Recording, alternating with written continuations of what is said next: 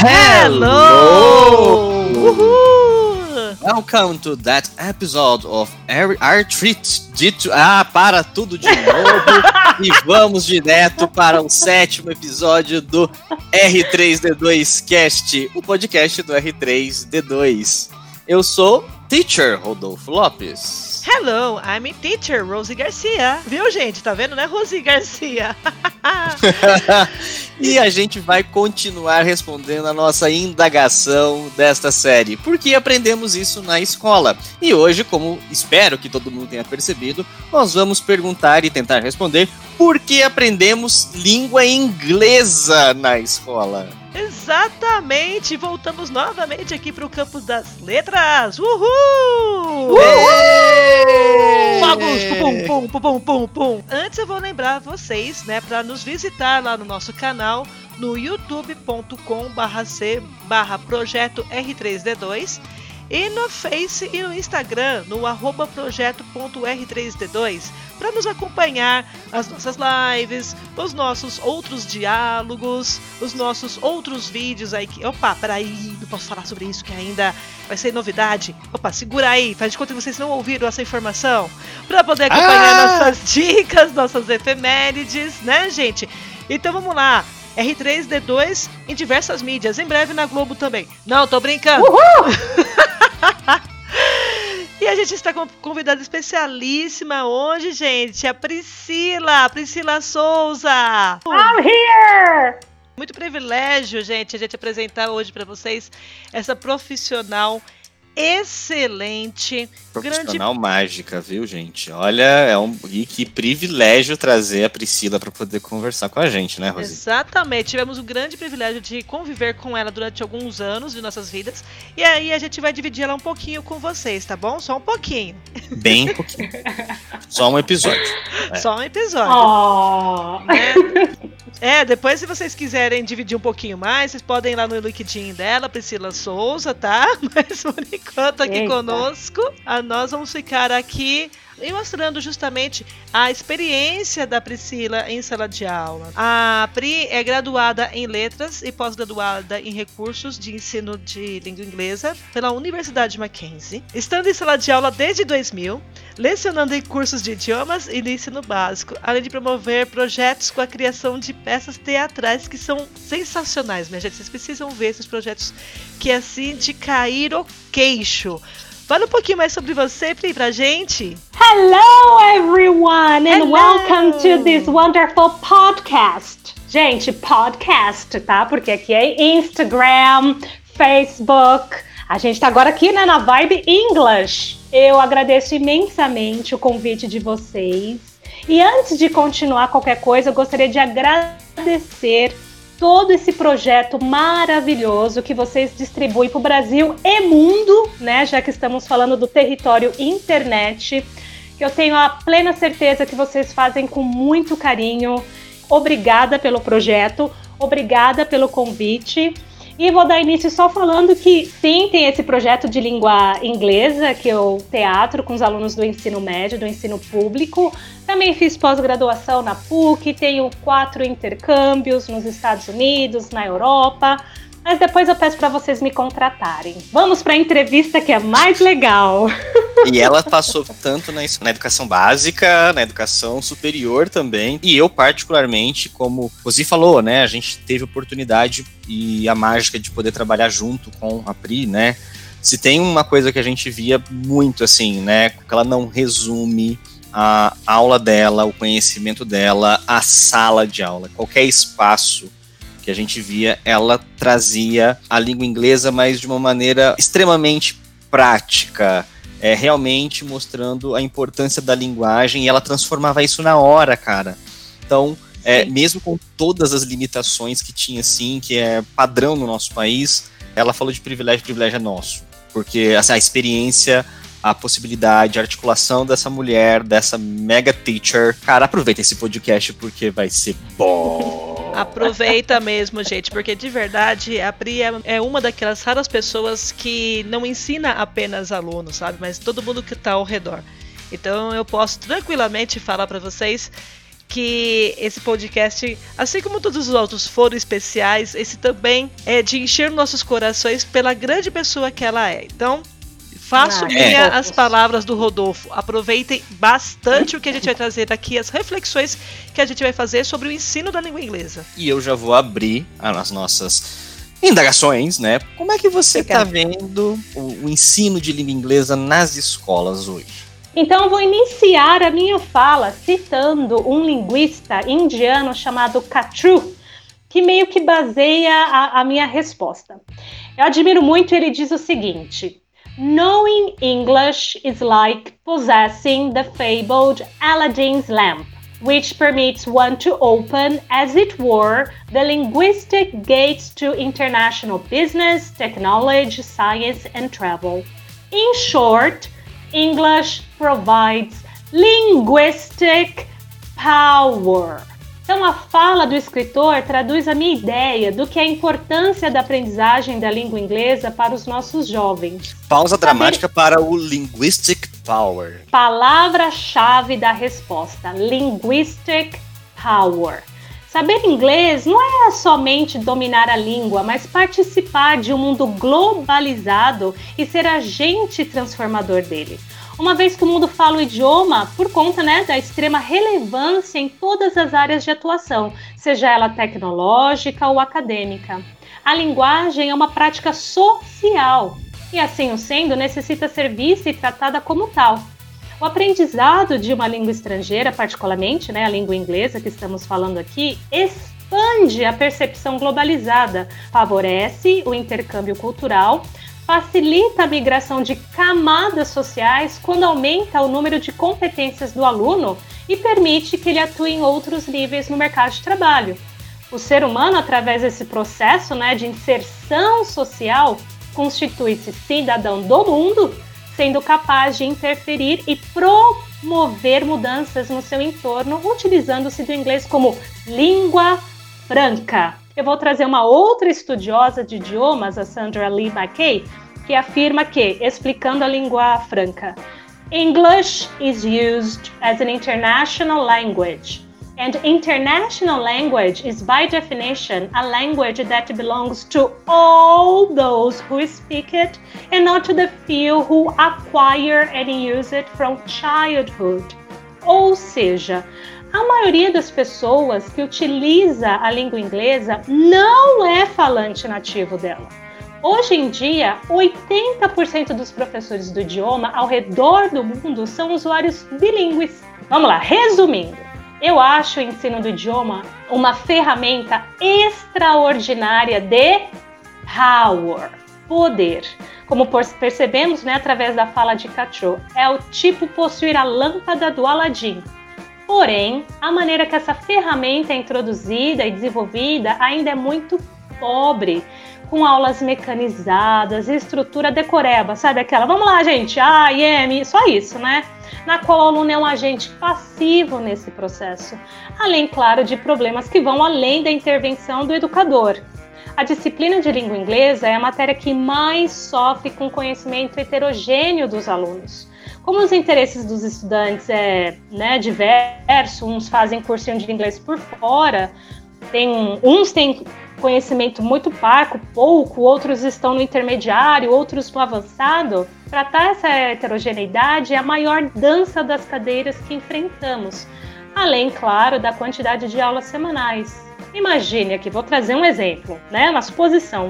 Um colégio que tem sete aulas de língua portuguesa por semana e somente uma de língua inglesa.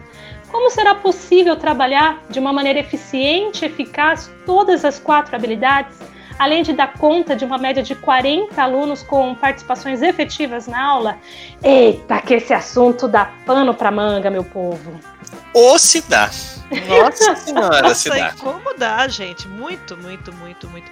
Inclusive, é isso que eu queria comentar contigo, né? Tendo em vista aí a realidade das escolas públicas brasileiras, né? Em que nós temos aí um grande número de analfabetos funcionais.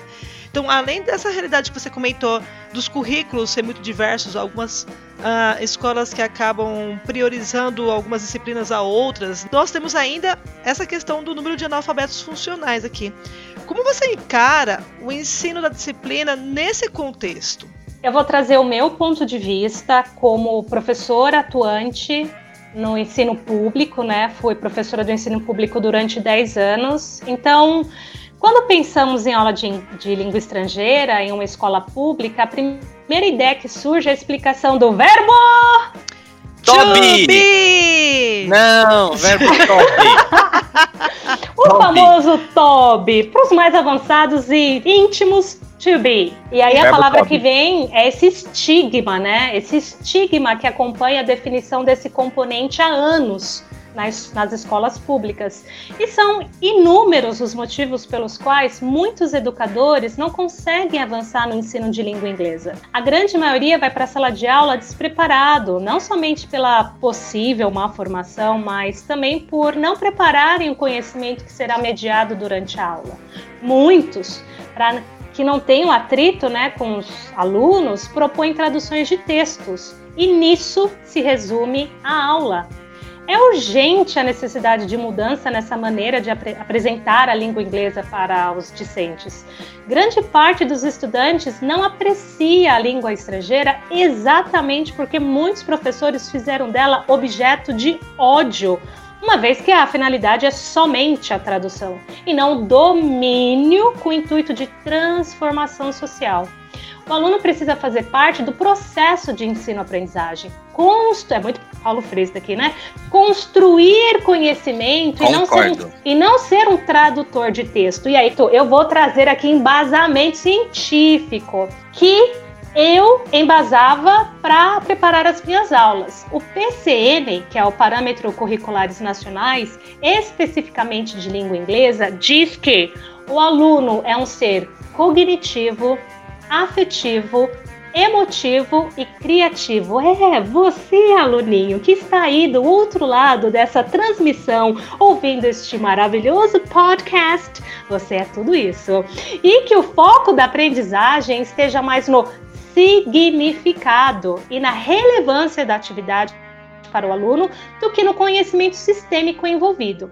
Então, trazendo aqui para a realidade sala de aula, o que nós deveríamos priorizar em educação pública é a leitura, pois ela atende, por um lado, as necessidades da educação formal, e por outro lado, é a habilidade que o aluno pode usar no seu contexto sócio imediato.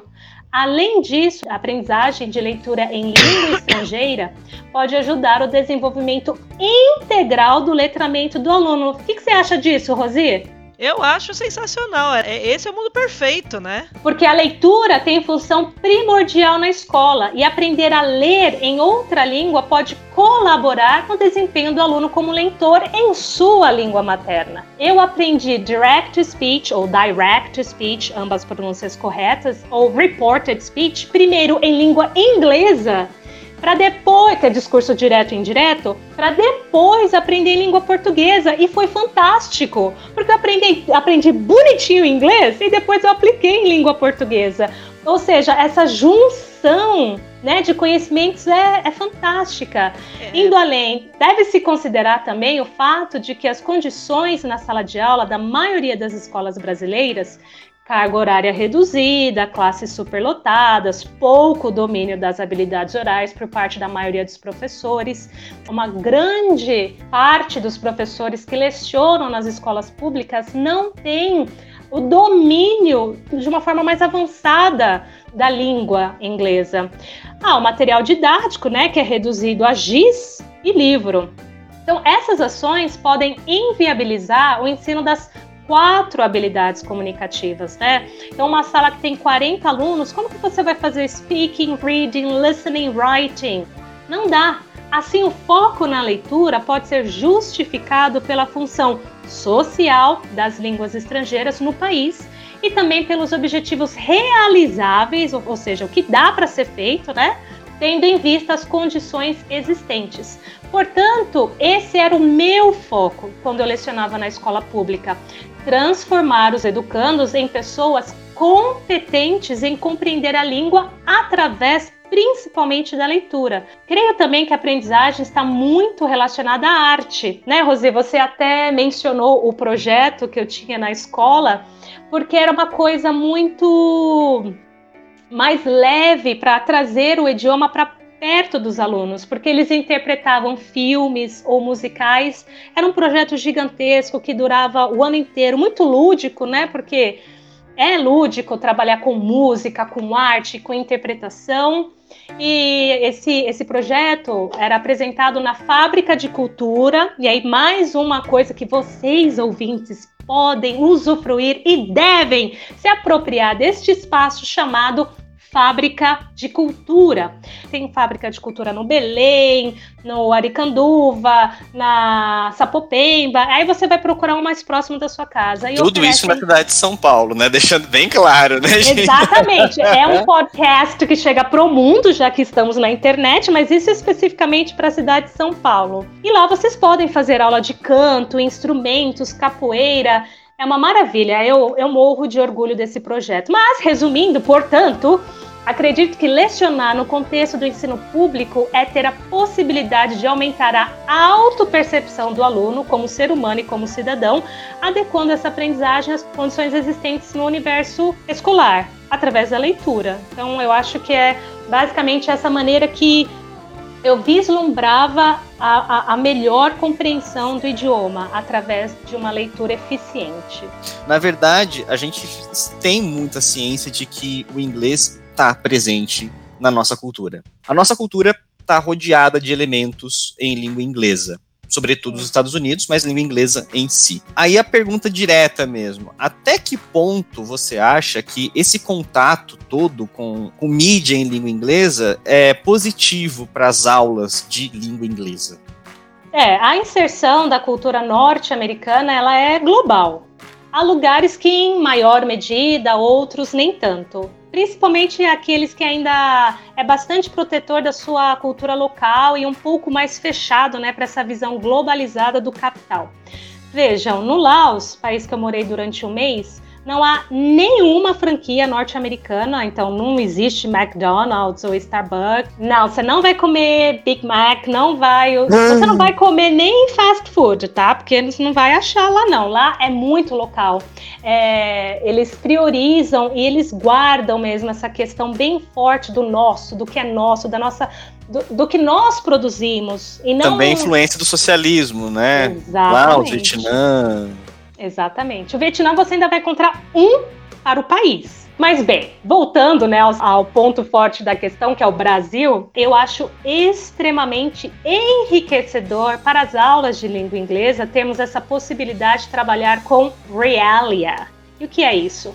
É um termo que utilizamos em inglês para nos referir a materiais autênticos, sem edição, ou seja, é, sem fins pedagógicos, tipo filme, música, literatura. Quem fez esse tipo de instrumento não pensou, nossa, vou preparar isso para sala de aula. Não, então é material autêntico, maravilhoso.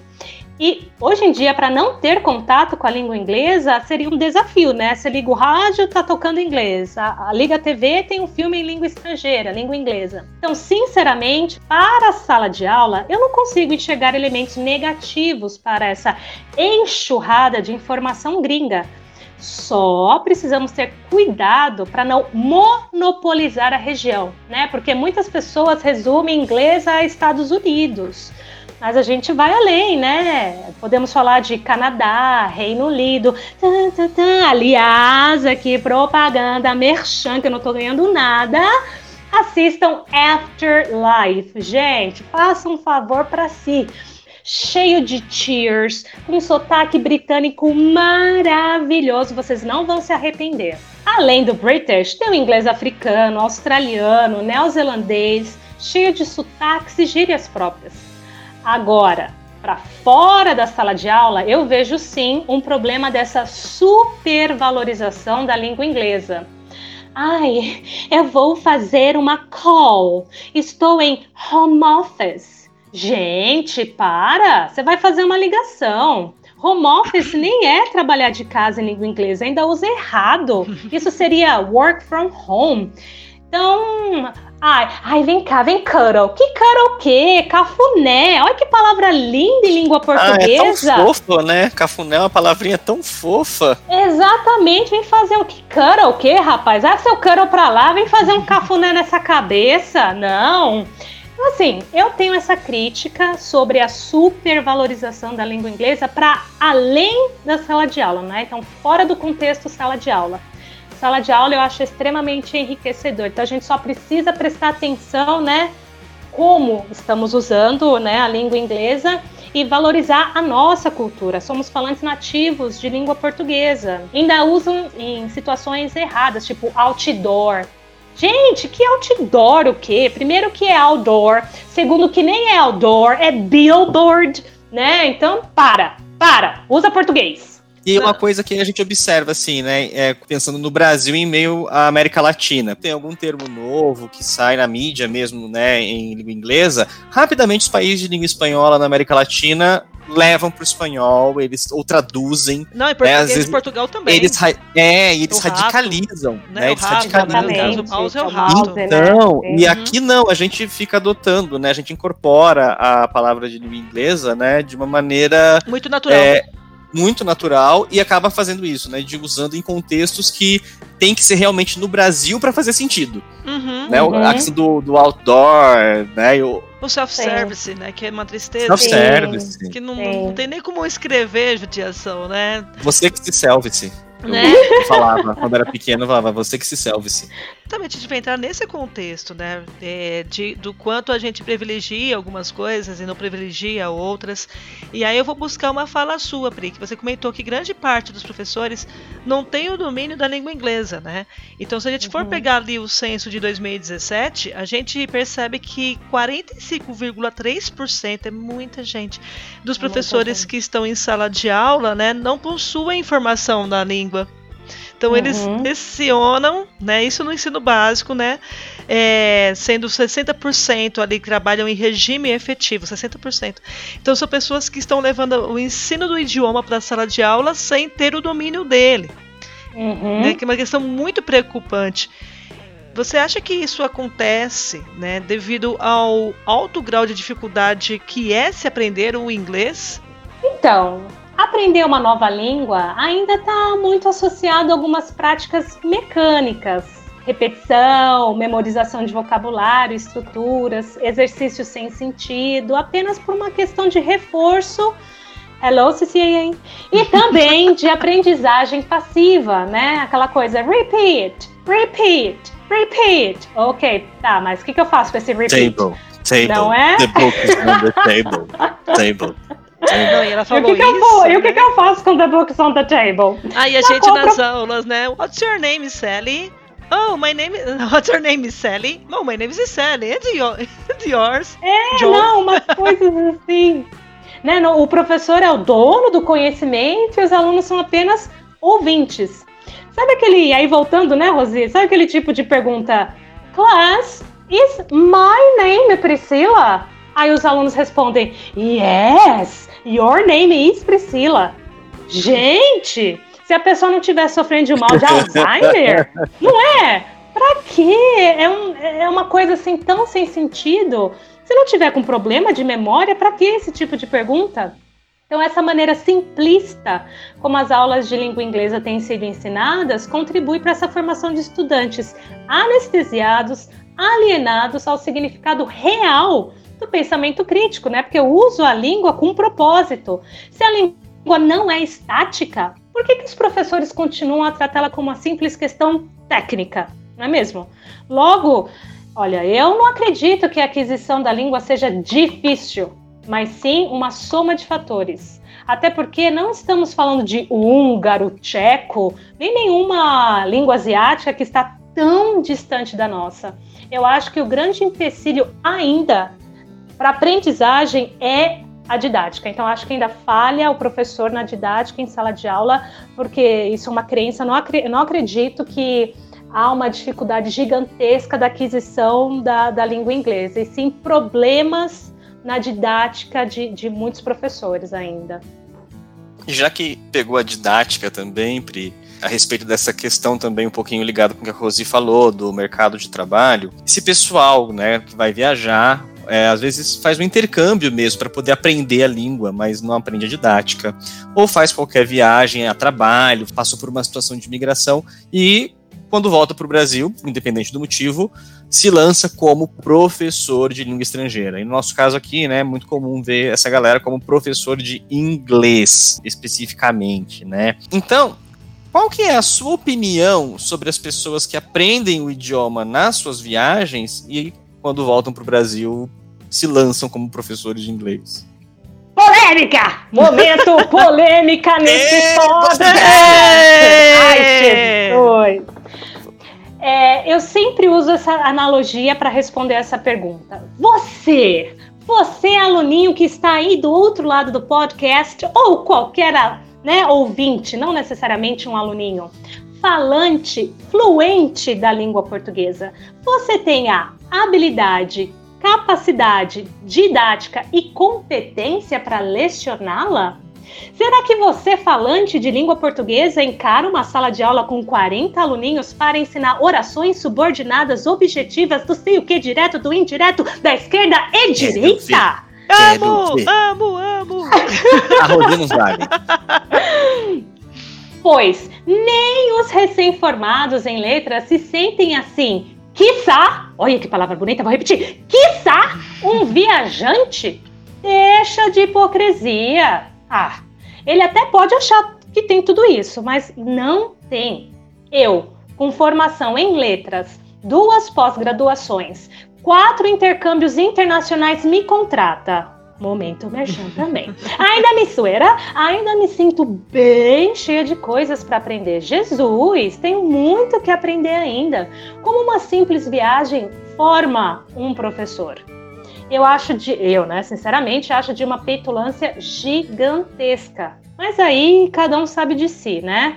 Minha opinião é que há necessidade de formação para atuar. Vai fazer licenciatura. Citando o professor Oeiras, ele diz que nós, somos aqui três, né, educadores, não devemos nos preocupar apenas com o ensino da língua estrangeira aí trazendo para o meu lado, mas dar aos estudantes ferramentas para que com ela eles construam novas formas de conhecimento.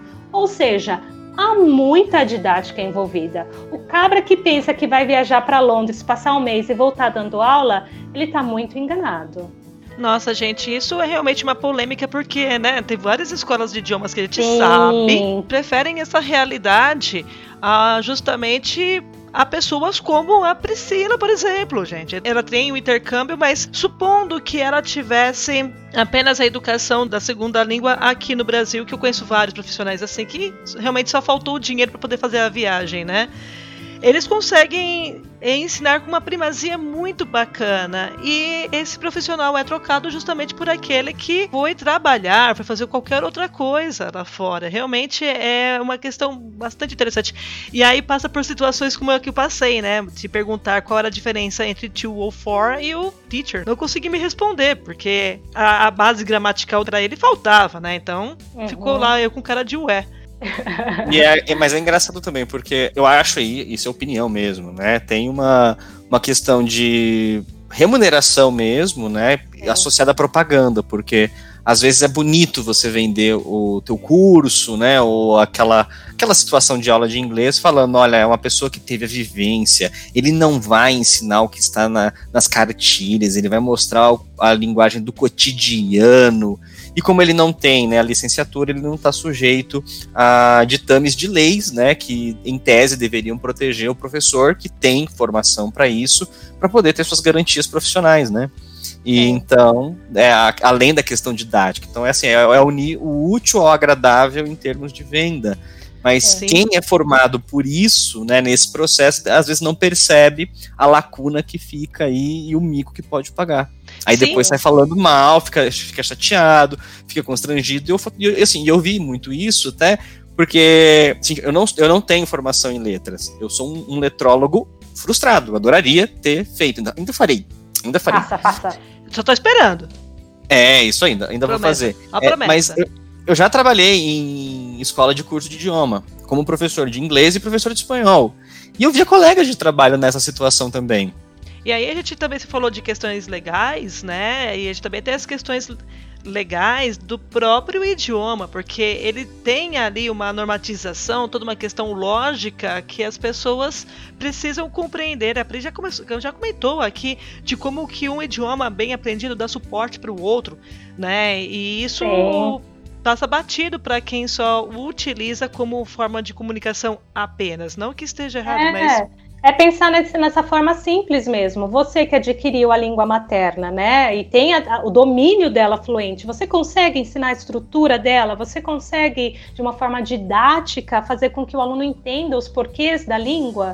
Porque não é somente falar por falar, essa pessoa não vai conseguir escrever. Exatamente. E aí a gente começa a cair em várias questões de preconceito, aí causa-se né, um preconceito linguístico em relação à língua inglesa, em relação a como se aprender, coisas que a gente ouvia, eu acho que a Pri passou por isso também, de repente ouvir do pai, né, coisas como, ah, professor, aqui na escola ele não vai aprender inglês, eu vou ter que colocar ele no, no, no curso extra, né, então, justamente puxando esse fio, eu vou te perguntar, Pri, né, por causa dessa realidade que a gente acabou apontando aqui em relação à importância da aprendizagem do segundo idioma.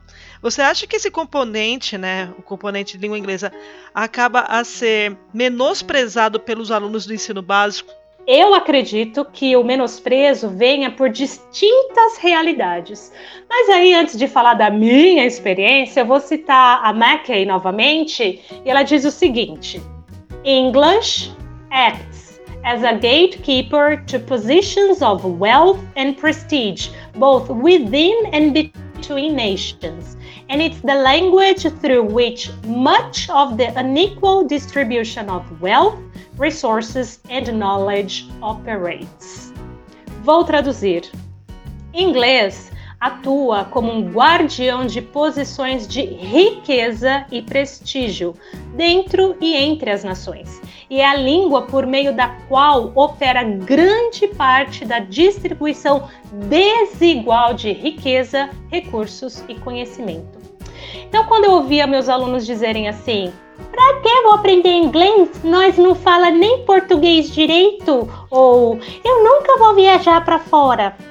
Isso partia meu coração. Óbvio que isso era uma fala inicial, né? Pois durante boa parte do tempo eu explicava que a aquisição da língua é uma ferramenta de poder. Quando a gente fala em língua, é poder.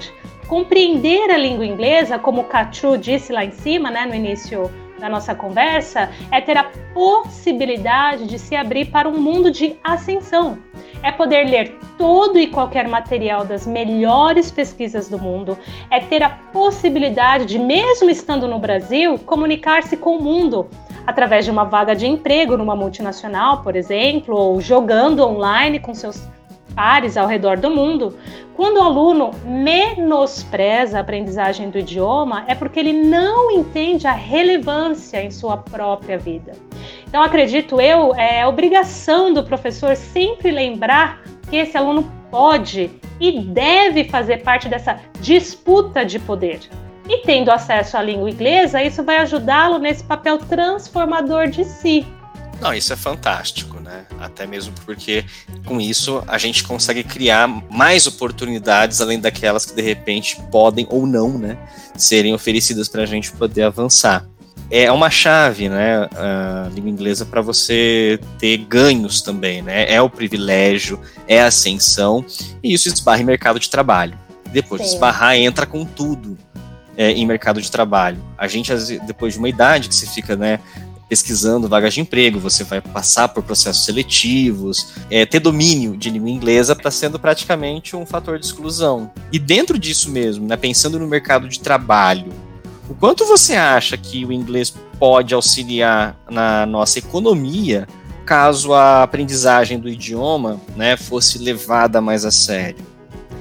Então, né, a gente assim que às vezes assiste o noticiário, lê um jornal, isso é cotidiano, né? Ver vagas, muitas vagas que estão em aberto exatamente porque os candidatos não têm as competências necessárias para consegui-la.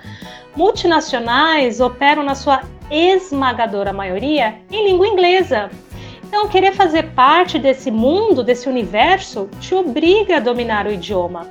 Caso nossos alunos fossem mais competentes no domínio do idioma, da língua, com certeza isso traria ganhos em todas as instâncias e, primeiramente, dentro do seu próprio núcleo familiar, com melhores salários, assim dando melhor qualidade de vida para os que lhe cuida, né? Mãe, pai, família, esposa, filhos, e para o mercado de trabalho como um todo. É um win-win para todos os lados.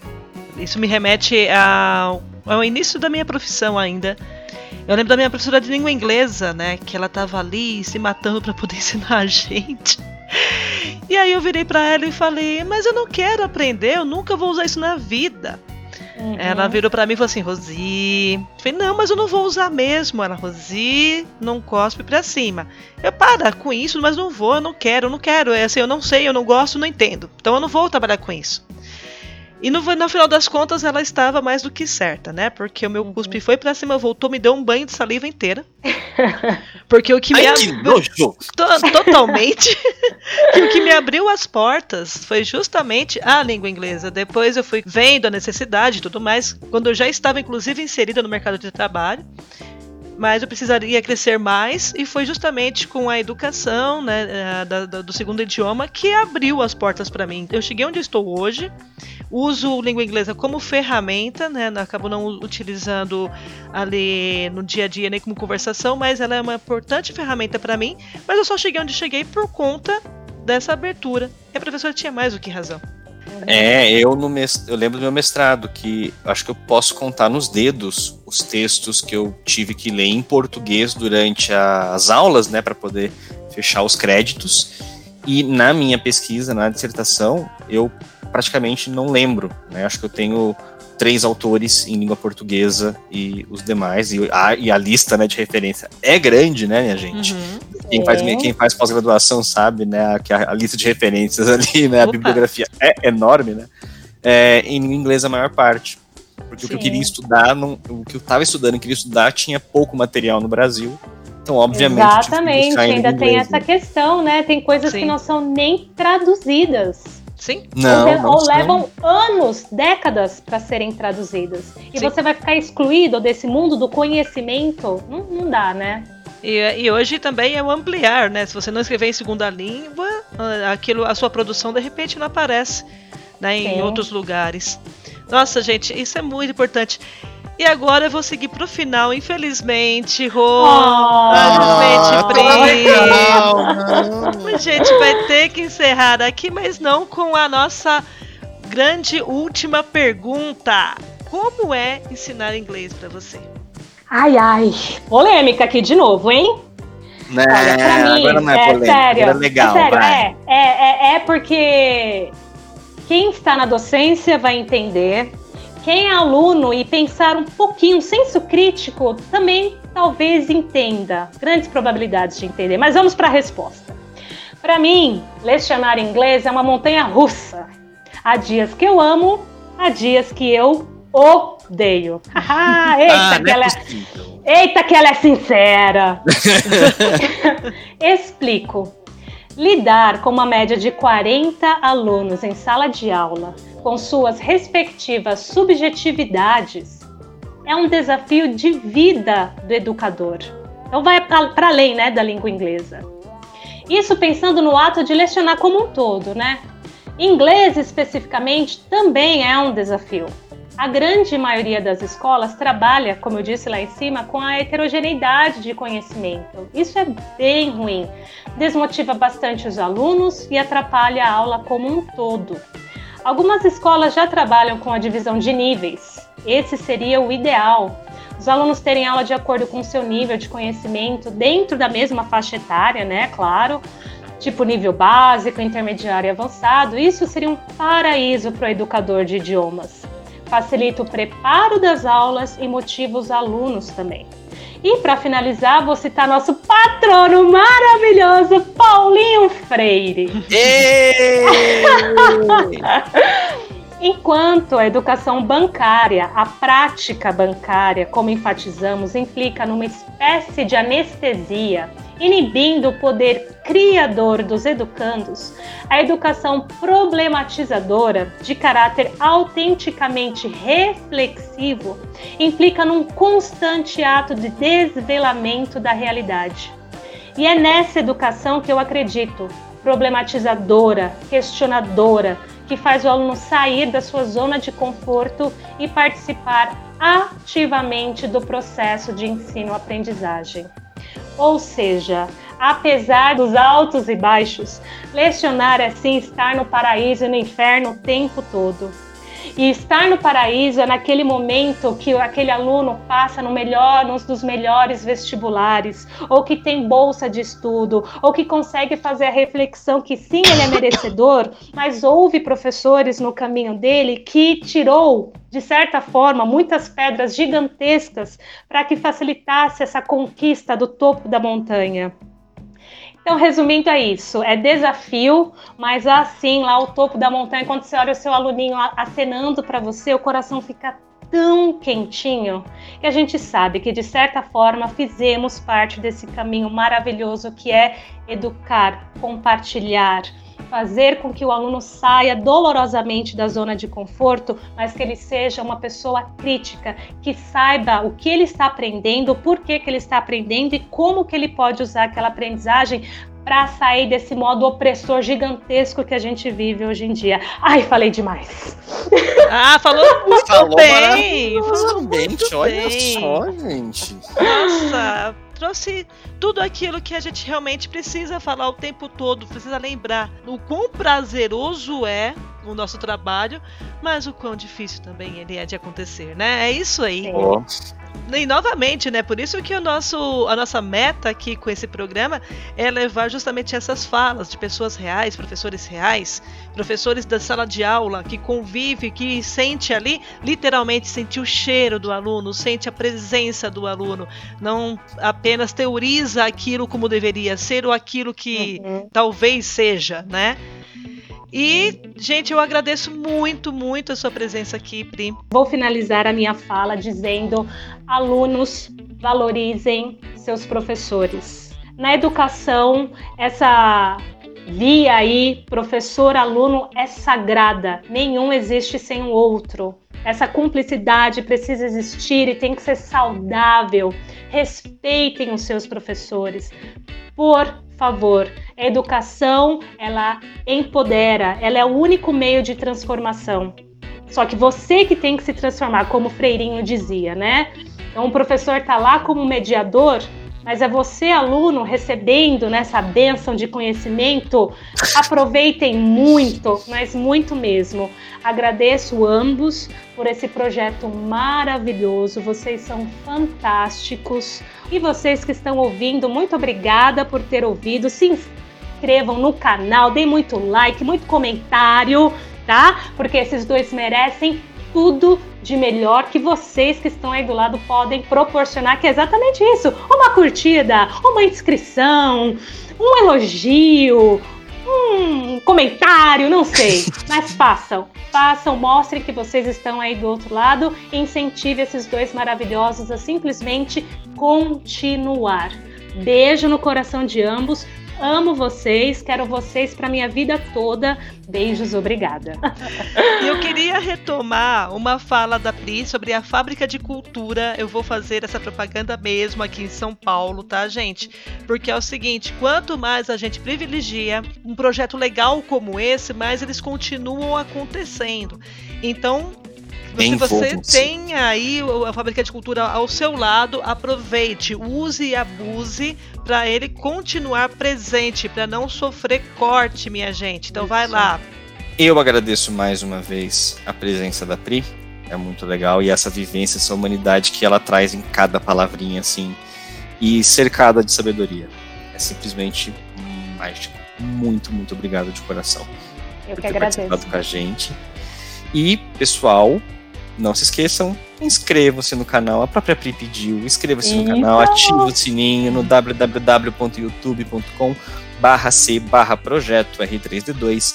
Siga-nos no Instagram. Aqui agora já acabou o inglês, pode falar Instagram. A gente sabe que é Instagram. No, no problem, no. Mas arroba projeto.r3d2, assim como no Facebook. Lá, né? Tem lá projeto.r3d2. E, claro, continue aqui acompanhando o podcast e logo mais, mais novidades ainda. Mega beijo. Até a próxima. Pri! Beijos! Beijos! Cuidem-se muito! Beijo!